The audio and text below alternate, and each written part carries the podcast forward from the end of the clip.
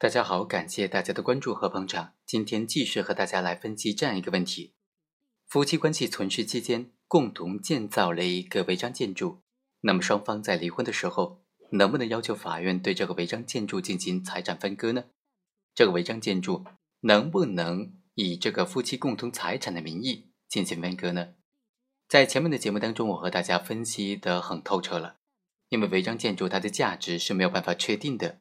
所以，法院是不应该进行分割的，只能够由双方当事人来共同使用。在日后这个违章建筑的产权确定的时候，或者是它价值实现的时候，双方再次要求分割是可以的。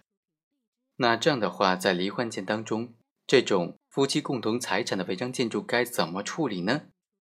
一种观点就认为呢，是否是违章建筑，首先应当由行政部门来认定，法院是不应当认定为违章建筑的。没有认定为违章建筑的权利。第二种观点则认为，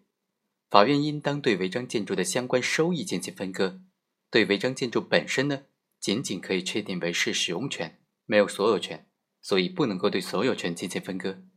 我们认为啊，处理这类纠纷应当坚持三个基本的原则：第一，要防止通过民事法院判决将违章建筑合法化；第二，除非行政机关作出明确的认定。法院也不应当在民事判决当中就认定建筑物就属于违章建筑是违法的。第三，违章建筑的既得利益作为夫妻的共同财产是可以进行分割的。简单的来说，房屋作为不动产，它的价值并不是由若干的建筑材料的价值的简单的叠加，而是包含了土地、位置、环境、建设的时间、市场的状况等等各种因素在内的整体的价值。建筑违章呢？如果仅仅是因为审批手续的不完备，暂时处在违法状态，在手续完备之后，建筑物的整体价值就可以体现了。如果只是简单的对建筑材料进行分割，在补办完相关的手续成为合法建筑之后，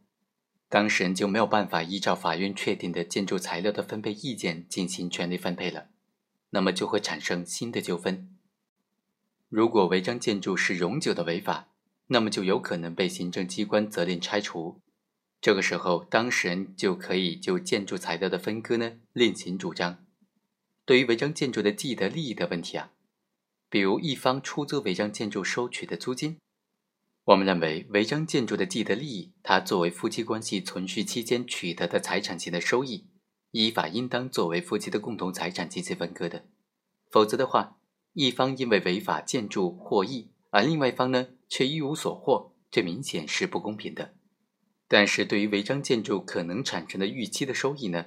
由于这个收益具有不确定性，说不定哪天这个违章建筑就被拆除了，所以法院对于这种预期的收益啊，就可以不予处理了。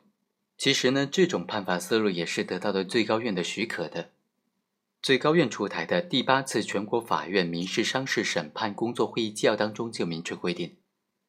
对于没有取得建设工程的规划许可证，或者没有按照建设工程规划许可证规划的内容来建设的违法的建筑的认定和处理啊，就属于国家有权机关有权的行政机关的职权范围，应当避免通过民事审判变相的为违法建筑确权。当事人请求确认违法的建筑权利归属以及内容的话，法院就不应当受理；已经受理的呢？就应当裁定驳回起诉。好，以上就是本期的全部内容，我们下期再会。